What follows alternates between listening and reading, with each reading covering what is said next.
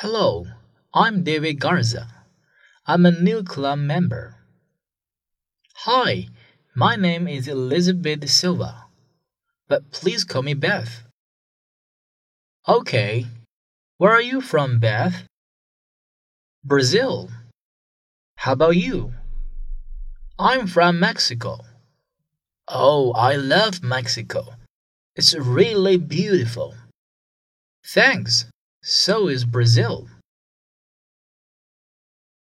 Oh, good. Sun-hee is here. Who is Sun-hee? She is my classmate. We're in the same math class. Where is she from?